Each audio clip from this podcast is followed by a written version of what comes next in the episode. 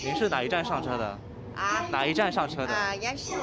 杨西路是吧？嗯。啊，什么样的心情啊？现在？什么？什么样的心情啊？能够坐到？呃，坐坐地铁，今天特别高兴，因为呢封了将近要两个月了吧？呃，自从嗯我出生到现在，还没有受过这样的日子，被关在家里啊，不能出去啊，真是天大的笑话。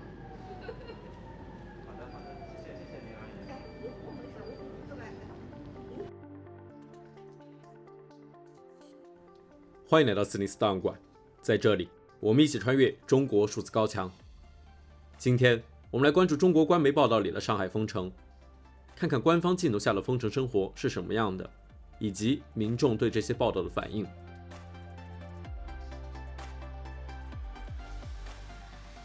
一，镜头前被移走的话筒。大家刚才听到的这段采访，来自上海市人民广播电台官方微博“话匣子 FM”。五月二十二日是上海地铁恢复运营的第一天，许多官媒在地铁上直播采访地铁恢复情况。这个采访视频一经传出，立即火爆了中文互联网。阿姨那句“真是天大的笑话”也成为网络热语。由于是现场直播，这名采访记者显然没有预料到这样的对话。在阿姨说道“真是天大的笑话”时，立即移开了麦克风，而画面也缓缓转向地铁车厢边上。当天下午，这家媒体还推送了直播的文字报道。报道中，这位阿姨的话遭到删减和篡改。引号，待会儿还要做个三号线的视频，做个纪念，让大家也快乐快乐。光明在前面。随后，该推文在微信公众号被删除，但在其他平台上还有留存。同一天，另一家官媒澎湃新闻也在地铁上进行了直播。视频中，记者询问一位女士是如何知道地铁恢复运营的。今天的车票就知道，其实今天这个地铁线路也开通了啊！地，我说您今天也买好这个车票，也知道地铁线路恢复运营了。啊，恢复知道了。嗯嗯，对，以前看好了这个线路。是啊，是我女儿帮我买的，他们知道的，我都不怎么知道的。她打电话咨询然，后呢在这里我们也真的是太难了，这种在这里五十多天物资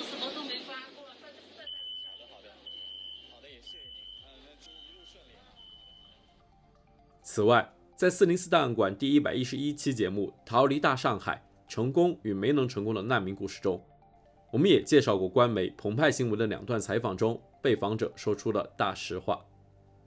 在其中一段采访视频里，澎湃记者在火车站询问大学生是如何买到火车票的。然后还有就是挂挂软件，这是可以说的吗？可可以，我们这什么都报道，真实的情况就报道。哦。好的，就是还有一个软件叫智行飞机票，它上面是可以，就是帮你抢票的，什么，你就是需要在上面登录，呃，一二三零六的账号就可以了。然后我我们第一次是没有抢到的。哦，黄牛这是可以说的吗？可以啊，新闻就是什么都应该要报道，哦，只要是真实的事情。嗯，就是还有找一个黄牛，但是。而澎湃新闻采访的另一个名场面，则出现在五月十八日。是去福建福州做什么事情呢？嗯，返乡探亲，就是返乡探亲是吧？已经在呃在校园里的生活怎么样？过去这段时间不太好，不太好，非常。行政人员都脱逃了，行政系统半瘫痪。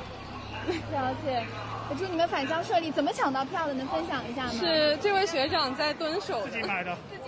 行政系统半瘫痪，是在哪里抢到票的呢？幺二三零六，幺二三零六，对吧？对，了解了。祝你们那个返乡愉快了，谢谢谢谢，拜拜拜拜。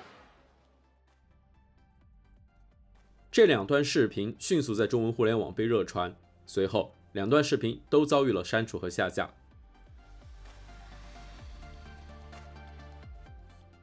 二，镜头内外被揭造假的作秀。在上海疫情最严重的四月中旬，中国国务院副总理孙春兰曾到上海进行调研。四月十六日，孙春兰在黄浦区老西门街道梦花街视察。在四月十七日，东方卫视的早间新闻里播报了这次孙春兰与地方官员实地考察的画面。在官媒澎湃新闻的报道中，孙春兰是前往老旧小区、城中村等疫情严重区和相关区疫情防控指挥部。然而，处于附近更高楼层的居民却发现，孙春兰的所谓视察地点竟然位于一座高楼的顶层，引发网民质疑他们在摆拍造假。有网友爆料称，孙春兰是在豫园集团大厦的顶楼进行视察，只是官方将楼顶改装成了街景，楼顶因而变成了电影片场。孙春兰在绝对安全的全封闭环境里对上海的街道进行视察。对于这一事件所引发的质疑和嘲讽，我们在四零四档案馆第九十八期视频里的清零上海人的嘲笑声中曾经有所提及。这起爆料也直接导致在这之后几天里，虽然孙春兰仍然在上海，新闻里他也仍然在调研，但却再没有一家官媒流出相关的影像资料。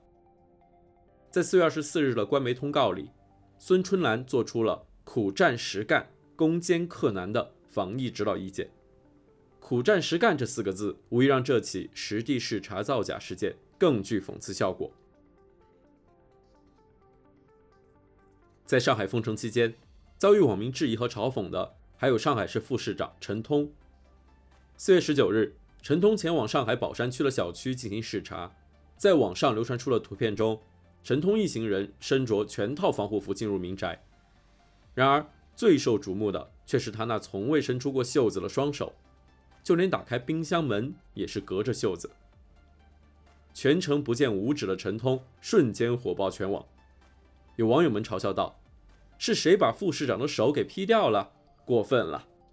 还有人讽刺道：“原来副市长变成哆啦 A 梦，帮忙解决民众问题。”除此之外，在陈通视察的居民家里，从冰箱到桌子都堆满了食物，这也被网民指为作秀。有网友评论道：“正常人家谁没事干，把东西都堆在饭桌上？”当时正值上海市民被封控在家，遭遇买菜难，众多网友在网上愤怒控诉上海根本买不到菜，这与陈通视察所发现的情况形成鲜明对比。此外，上海市委书记李强也曾在四月十一日到居民区视察。在网上流传的当地小区居民所拍摄的视频中，许多居民当面质疑李强封城防疫措施的合理性。在一段视频中，一位坐在轮椅上的老人甚至愤怒地按下挡在他和李强之间的拦路杆；而在另一个角度的视频里，许多居民在栏杆后大声质问李强：“民生问题怎么解决？问两句话有什么不可以？”而李强周围的随护则多次挡在李强和居民中间。似乎想保护李强的安全，不过这些被拦下的居民多是年过半百的老人而已。然而，在官方的报道口径中，这一冲突场景却成了市领导走上前去向大家亲切问好。对于居民的不满，官媒澎湃新闻如此写道：“李强与防范区的社区居民深入交流，认真倾听大家反映的困难，提出了建议。之后，对这一事件有更多角度的视频流出。”有居民的记录显示，在李强来的当晚，他们所在的小区紧急调配了许多物资。领导一来，物资就来了，好吧？而且一卡车物资，哎呀，领导一来，马上物资就跟上来了。除了被揭穿的领导作秀，网民还发现许多官方新闻画面里的造假。四月十六日，央视新闻报道，上海坚持动态清零。做好生活物资供应。画面里，工作人员正在一些货架前整理成堆的蔬果。然而，有细心的网民发现，没有工作人员的其他货架上却什么都没有。因此，网民们怀疑这是将商场里所有的物资堆到了一起。此外，在另外几个镜头里，虽然蔬果区摆满了水果和蔬菜，但商场里呈现的人流却如封城前一样多。之后，在网上流传的一张朋友圈截图中，一位自称是电视摄影师的人说：“这些画面是封城之前拍的，并不是央视播出了四月十六日当天的画面。”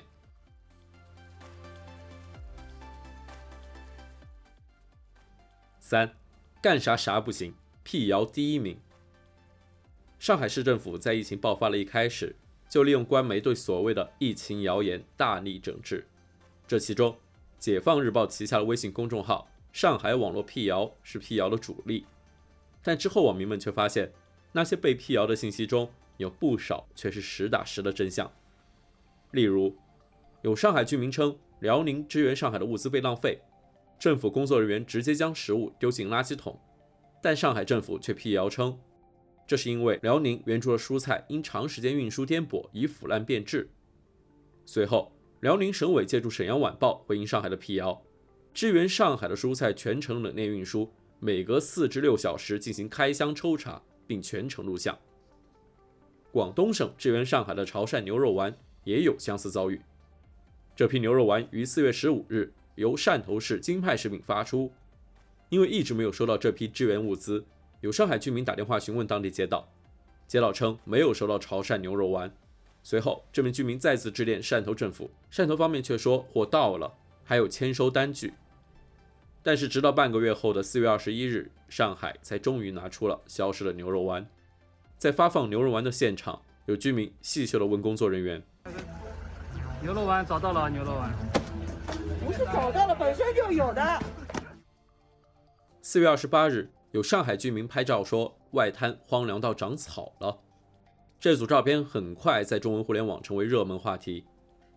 上海网络辟谣的记者又去外滩拍照，并辟谣称外滩没长草。随后，网民们再次晒出实地拍摄的照片予以反驳，上海网络辟谣最终被迫为此事道歉。各大网络平台的评论区里，大量网民表达了嘲讽：“外滩长草算什么？封了四十天没粮，挨饿有人问吗？现在都明白辟谣定律了吧？干啥啥不行，辟谣第一名，连夜赶往外滩辟谣，这效率用在查违法保供单位上多好。”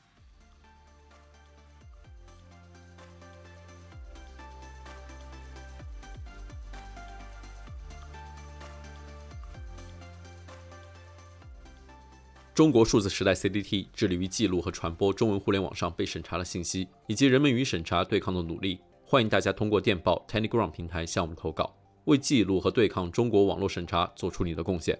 投稿地址请见本期播客的文字简介。阅读更多内容，请访问我们的网站 cdt.media。